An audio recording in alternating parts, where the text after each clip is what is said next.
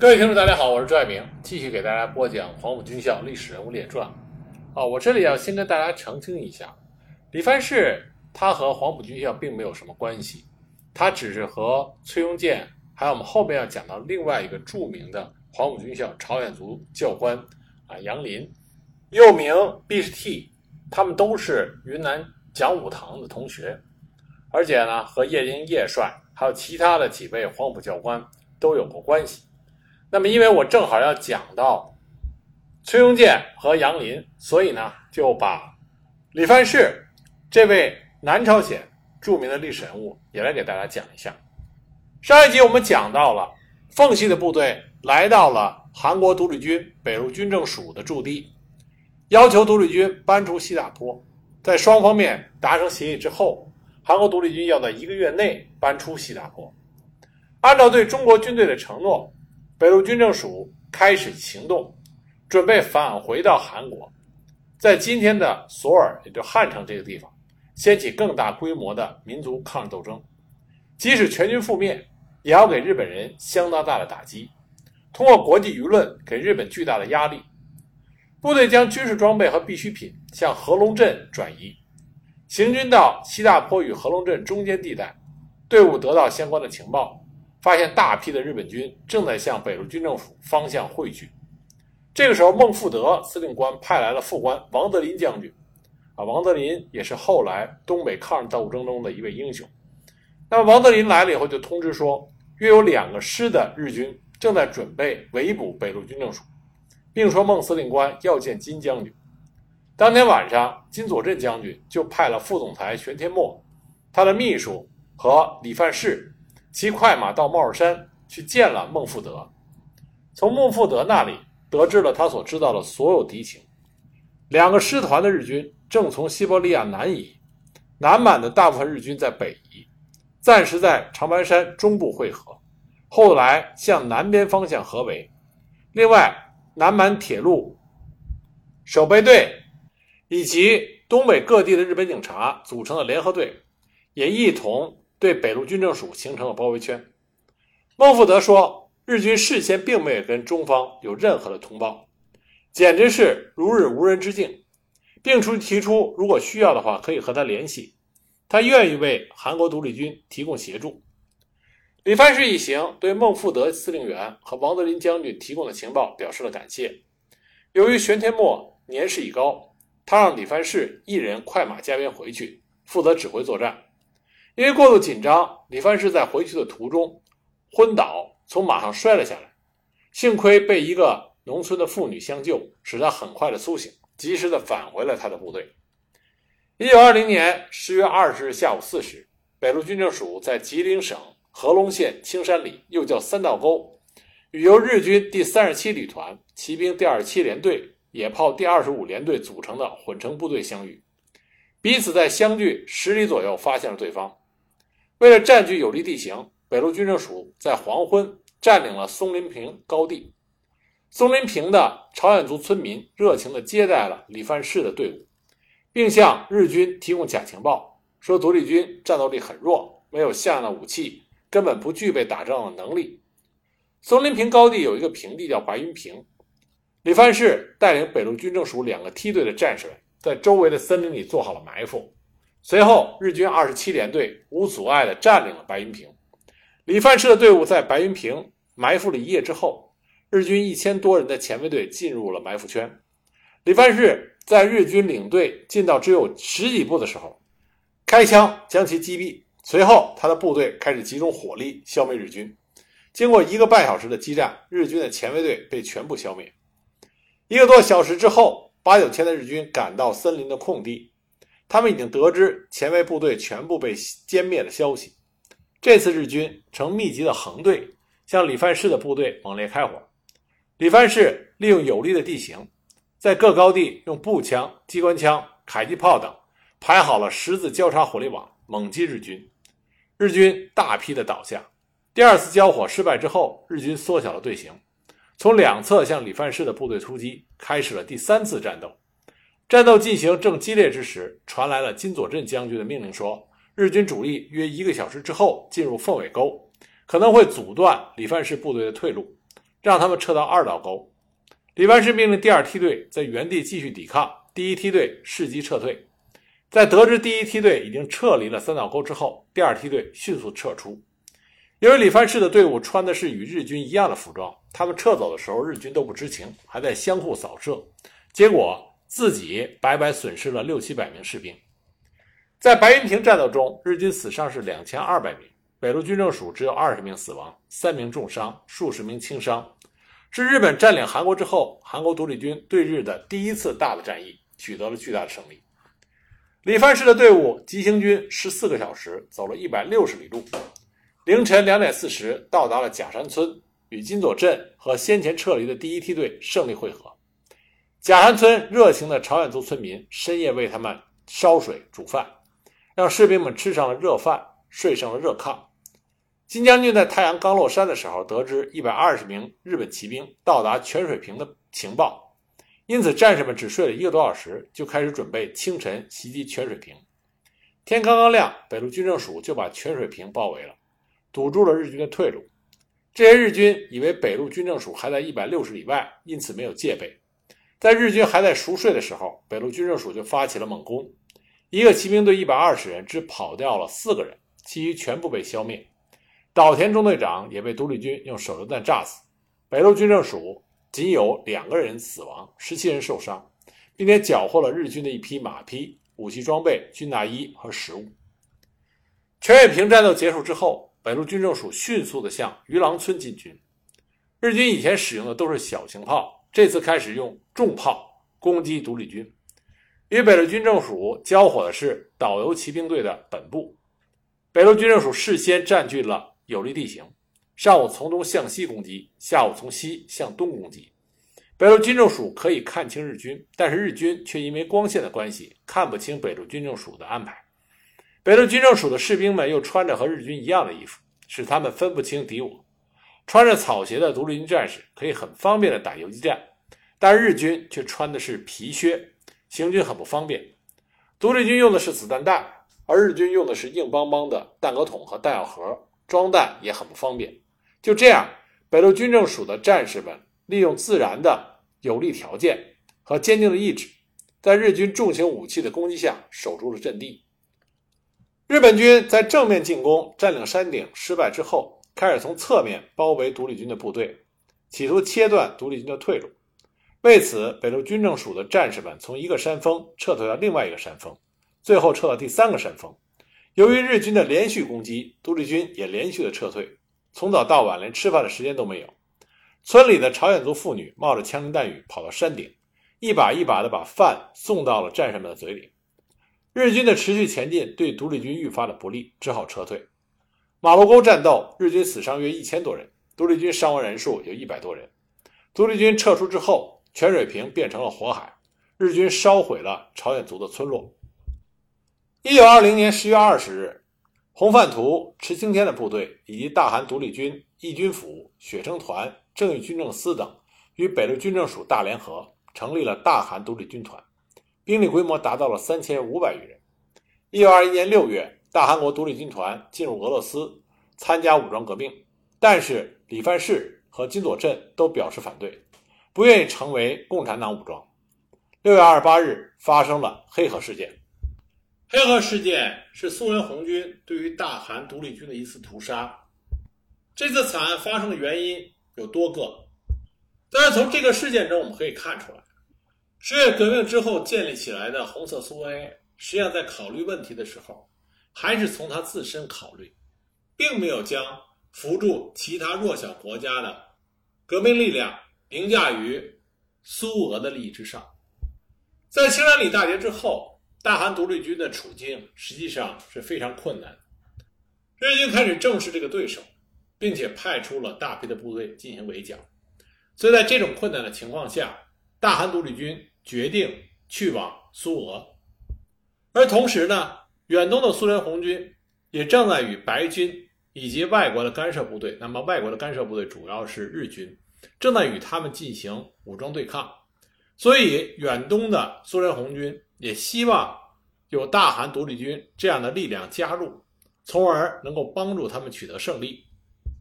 而且在刚开始的时候，苏俄也明确的表示，他将不遗余力的支持弱小国家的民族解放事业。当然，李范世和金佐镇是反对去苏俄的，但是大多数的大韩独立军其他领导人是赞同去苏俄，因此金佐镇和李范世的意见并没有成为主流意见。当然，在大韩独立军到达苏联远东之后，他们也意识到，远东的苏联红军是想用他们与白军一起作战，但是大韩独立军寒冷、饥饿、军备和供应不足，他们不得不接受苏俄的军事支持。当然，独立军也是获得了不少装备，他们配备了十五门大炮、五百挺机枪和三千多支步枪等装备。但是，随着远东的苏联红军与日本人达成了一系列的和平协议之后，日本人就展开了强大的外交攻势，要求苏俄政府解除大韩独立军的武装。而苏俄的领导人，他们也希望通过谈判让日军撤出西伯利亚，这样就可以尽量的避免与日本发生直接的冲突，所以他们就同意了日本人的这个建议。打算对大韩独立军解除武装，而这个时候，大韩独立军的内部也发生了内乱啊，内讧，因为它有两个领导组织，一个呢是在苏联成立的朝鲜共产党为主导的朝鲜国民议会，另外一个呢是上海朝鲜共产党为主导的上海临时政府。那么，在大韩独立军的武装力量里，有一波人是支持苏俄这里的国民议会。那么有一波人呢是支持上海那里的临时政府，双方面谁也不想服谁。那当然，苏俄支持的是听从苏俄国民议会领导的这边的武装力量，所以最终矛盾进一步激化，演发成了一场惨案。一九二一年六月二日，苏联红军要求大韩独立军解除武装，大韩独立军自然是严词拒绝。那么六月二十八日的时候，苏军发起了进攻。当时独立军被杀死了两百七十二人，过河淹死并且溺水逃往中国土地的有三十一人，总共有五百多名受害者被杀，两百五十名失踪，七九十七名战俘。这对韩国的武装抗日力量是一场极大的灾难。一九二一年十月，李范世与另外四名独立军的战士游过了乌苏里江。期间有两个人被俄罗斯士兵打死，金佐镇将军因为不会游泳，到冬天才逃出了俄罗斯。回到东北之后，李范世开始在快当别重建军队。一九二二年九月，李范世患病，不得不到快当别对面的俄罗斯一位韩国医生那里治病。在他离开快当别期间，马贼土匪袭击了快当别，他刚刚组建的军队被毁。由于青山里战役之后，日军对大韩独立军的报复和袭击，李范世转而加入了高丽革命军，任高丽革命军的骑兵司令员。高丽革命军与苏联革命军签有密约，高丽革命军帮苏联的革命军打仗，那么苏联革命军则为高丽革命军提供武器和装备。李范世在高丽革命军期间遇到了一位俄籍的韩裔姑娘金玛利亚。她是苏联红军远东支部派来的政治委员。李范世对苏联共产党一直持怀疑的态度。他起初对金玛利亚很小心，安排他担任被服厂的主任。但后来金玛利亚在战场上非常勇敢，而且对战友的关怀让李凡世很感动，两个人逐渐产生了好感。一九二五年，苏联和日本签订了渔业协定，在协商过程中，日本以解散西伯利亚韩国独立军为条件，承认苏联政府。那么苏联就突然强行解除了韩国独立军最后的武装，韩军奋勇抵抗，李范世在战斗中头部中弹，被送到满洲宁安县宁古塔治疗。期间，他的继母前来看望他，并且给他带来了一千七百元钱。几个月之后，金玛利亚为了躲避苏联政府的迫害，逃到了东北的海林。他的大哥是沙俄时期的连队长，参加过第一次世界大战。得到过尼古拉十字勋章。十月革命胜利之后，苏俄政府开始杀害沙俄时期的有功之人，金玛利亚一家都遭到追杀。在得知金玛利亚来到海林之后，李范世从宁古塔跑来看他，两个人结为了夫妻。一九二五年九月，李范是在中东铁路东部支线的乌基密，组织了高丽革命军敢死团。决死团的武器都是金玛利亚冒着生命危险，在黑龙江从韩裔和华裔的白俄罗斯人那里购买的。当时犯武器走私在中国是死罪。一九二八年十二月，高丽革命军决死团在日本人和中国军阀的镇压下伤亡惨重，只剩下七个人被迫解散。李范世就去了外蒙古。那么金佐镇将军在一九二五年三月十五日带领五百余名独立军的战士。成立了带有流亡政府性质的新民府，出任军事部委员长兼司令，在木陵县兴建了城东士官学校。一九三零年一月二十四日，金佐镇将军被辩解者朴尚实暗杀身亡，这又是韩国民族解放事业的一次重大的打击。一九三一年九一八事变之后，李范世于一九三一年十月。开始参加中国东北军阀的抗日运动，任马占山、苏炳文部队的作战科长，后来又升任为上校高级参谋。一九三二年十二月，马占山、苏炳文的部队损失殆尽，撤退到满洲里。之后，李范世与马占山的部队一起进入到苏联境内。一九三四年，中苏协定，马占山、苏炳文部队的高级干部经欧洲回国。李范世因此与马占山一行到欧洲诸国考察，后来回到了上海。在东北抗日义勇军总司令王德林的邀请和广东省主席陈才商的支持下，李范世又到台湾工作办事处工作了两个月。之后，他在河南洛阳的中国中央陆军军官学校担任该校韩人特别班韩籍军官大队长。后来呢，荷兰洛阳的中国陆军中央军官学校韩人特别班因为日本人对中国政府的施压，被迫停办。一九三六年，李范世担任了中国陆军第二集团军参议和高级参谋，中国第二集团军第五十六军参谋长。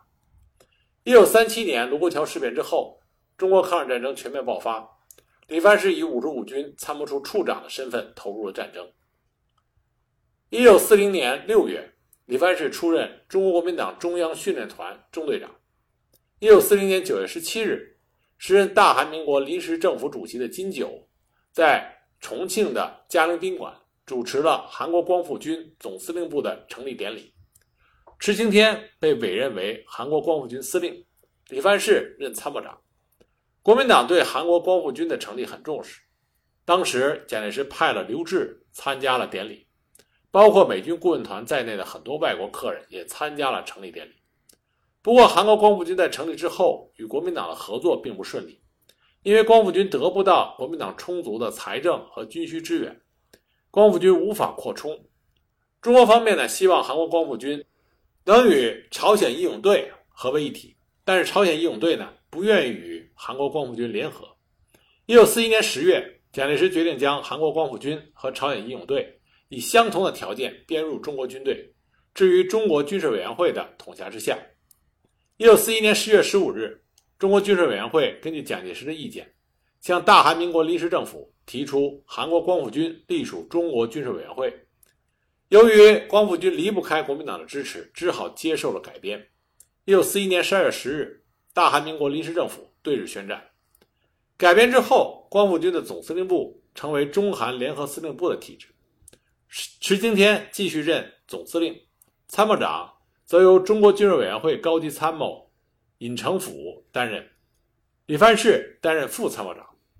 一九四二年四月二十二日，原来韩国光复军的第一、二、五支队合并为第二支队。同年七月，民族革命党的武装力量朝鲜义勇队改编为光复军第一支队。一九四三年。韩国光复军向印缅战区派了工作队，参加了英军对日的作战。同年九月，中国方面决定恢复大韩民国临时政府对韩国光复军的管辖。一九四四年八月二十三日，韩国光复军重新获得了作战和其他军事行动的自主权。一九四四年十月，李范士与美国战略情报局取得了联系，探讨韩美联合在韩国作战的可能性。一九四五年一月，美军上尉受李范世的邀请，访问了西安第二支队总部。之后，大韩民国临时政府决定力促韩美的军事合作。由美国战略情报局的教官负责对第二支队的训练，以便在适当的时候将受训人员投入战斗。而韩国光复军总司令部从重庆迁到西安之后，兵力也由最初的几百人发展到了五万多人。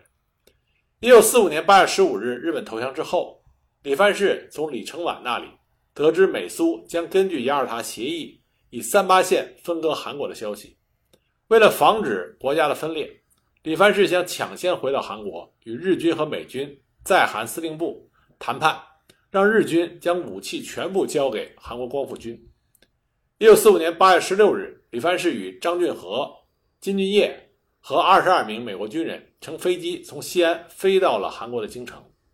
李藩士在飞机降落之后，立刻与日军驻朝鲜司令官上野良夫进行了谈判，但是谈判破裂了。李藩士一行只能离开了韩国，返回西安。期间，由于飞机燃油耗尽，在山东停留了数日。韩国光复之后，李藩士是于1946年6月返回了韩国。10月6日，他创建了朝鲜民族青年团，担任团长。他与韩国的首任总统李承晚早在1921年就有书信的联系。李承晚在得知韩国独立军在青山里战役所取得的成就之后，曾经在美国的韩国侨民中搞了募衣运动，在冬季时为东北的大韩独立军寄来了几千套的衣服。第二年，李承晚还送给李藩士一支钢笔作为礼物。韩国光复军成立之后，李承晚与李藩士的书信来往更加频繁。李承晚将以麦克阿瑟为首的美国名将逐一介绍给了李藩士，并将李藩士介绍给了美国的军官。两个人回到韩国首次见面之后。李承晚总是很自豪地将李藩士介绍给外宾。一九四八年八月十五日，大韩民国政府正式成立之后，李范士被李承晚任命为韩国首任的国务总理兼国防部长。李范士被任命为韩国首任的国务总理兼国防部长之后，金庆珠经过曹永贵议员代表韩民党向李藩士表示了祝贺。交谈中，金庆珠。表示韩民党全体议员支持李藩士，并且希望在组阁的时候能安排八个席位给韩民党。李藩士这个人啊，他有军事才能，但是他在政治上还是非常的稚嫩。当时呢，他在韩国国内认识人不多，所以他就同意了韩民党这个要求。后来组阁的时候，李藩士按照金庆珠的承诺，向李承晚提议给韩民党八个席位。李承晚对此非常生气。仅给了韩民党安排了三个席位。那么，由于李藩士的失信，韩民党与李承晚的关系恶化到了敌对状态。李藩士在一九四九年也因此辞退了国防部长一职，并且于六月二十五日辞去了国务总理的职务。一九五一年一月，李藩士在朝鲜战争爆发后不久，李承晚就派他到台湾担任大使。李藩士与蒋介石以及蒋介石手下的很多高官都有着很好的关系。因此，李藩士当时是这个职位的最佳人选，但李藩士认为他在国家处于危难之际，应该留在韩国，因此只打算停留在台湾八个月。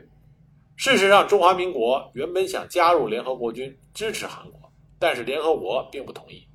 李藩士感觉自己在台湾没有什么事情可做，就以身体不适为由回到了韩国，并且推荐同样曾经担任过光复军参谋长的韩国陆军退役中将金弘一。接替了他的大使职位。回到韩国之后，李藩士开始筹措组建自由党，一天跑五六个地方，四周内跑遍了韩国。一九五一年八月十五日，李承晚在韩国光复纪念仪式上首次公开表示建立政党的意图。同年十二月二十三日，自由党正式成立，李承晚被推举为总裁，李范世任副总裁。一九五二年五月，李范世出任韩国内务部部长。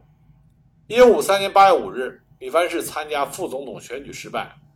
一九六一年六月十二日，他创建了民友党，当选为中南地区参议员议员。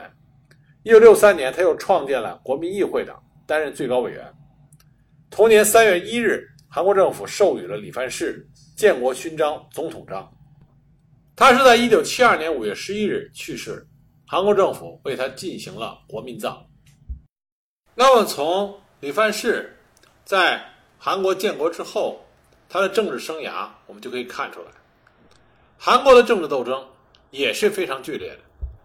李承晚是一个从美国回来的独立运动领袖，他并没有自己强大的政治集团，所以这个时候呢，他必须要选择与自己合作的政治势力。而韩国当时最大的政治势力还是以亲日派和帝日阶级为主体的，比如说我们之前就讲到的韩国韩民党啊，全名是韩国民主党。韩国民主党的成员在殖民地统治期间都是处于社会的中上层，在朝鲜民众中的支持率很低。那么，韩国民主党非常需要用各种方法来摆脱自己的不利形象，所以呢，就和李承晚一拍即合。但是很快，李承晚就发现韩民党的胃口太大。那这个时候呢，李承晚就发现了另外一股政治势力，就是以李范世为首的民族青年团。李范世背后。实际上就是大韩光复军这股政治势力，这是为什么李承晚重用李范世，和李范世建立了亲密关系的原因。李承晚借助李范世的力量，成立了韩国自由党，想依托军部、警察和民族青年团来维持统治。但是，当李范世为首的民族青年团的力量发展过大的时候，李承晚又下令将其解散。而最重要的一点。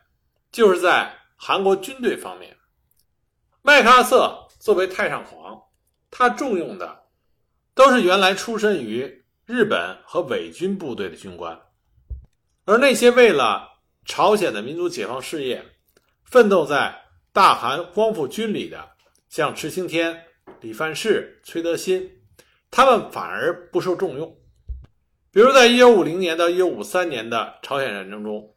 韩国军队的总参谋长是刘生烈和蔡炳德，这两个人全都是日本陆军士官学校毕业的，都是原来的日本军官。曾经在一九三七年七七事变之后，在中国大地上进行的平津、太原、台儿庄、徐州等多场会战，都是属于侵华日军的华北方面军。极具讽刺意义的是，曾经在中国战场上，曾经和国军一起。联手抗击过日本侵略军的韩国人崔德新，在大韩民国成立之后，他居然要给之前的对手刘生烈和蔡炳德当手下，这是一种莫大的讽刺。而后来成为韩国总统的朴正熙，还有韩军的参谋长白山叶，这都是日本陆军士官学校毕业。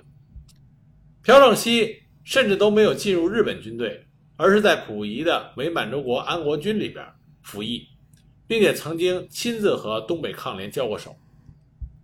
真是到一九七零年之前，韩国建国头二十几年的六任国军总参谋长，都是日本陆军士官学校毕业，而且都或者参加过日军，或者参加过伪满洲国的军队。这是为什么李范世很难进入到韩国军界。更不要说在韩国军队中担任重要的职务了。那么，相对于其他那些领导朝鲜抗日事业的重要领导人啊，与那些人相比呢，李范世还是幸运的，因为他与李承晚的关系还是不错的。虽然两个人有分歧，但大多数时间，李承晚还是要借助李范世抗日民族领袖这个身份。那么，李范世也意识到，他必须借助李承晚。才有可能在韩国的政坛有一席之地。李范世将军的一生呢，是为朝鲜民族解放事业奋斗的一生。那么，最终他是不是真的如愿了呢？有兴趣的朋友可以去读一下《李范世将军回忆录》，这个曾经被翻译成中文，由云南人民出版社出版。有兴趣的朋友可以读一读，这样可以了解李范世将军的一生。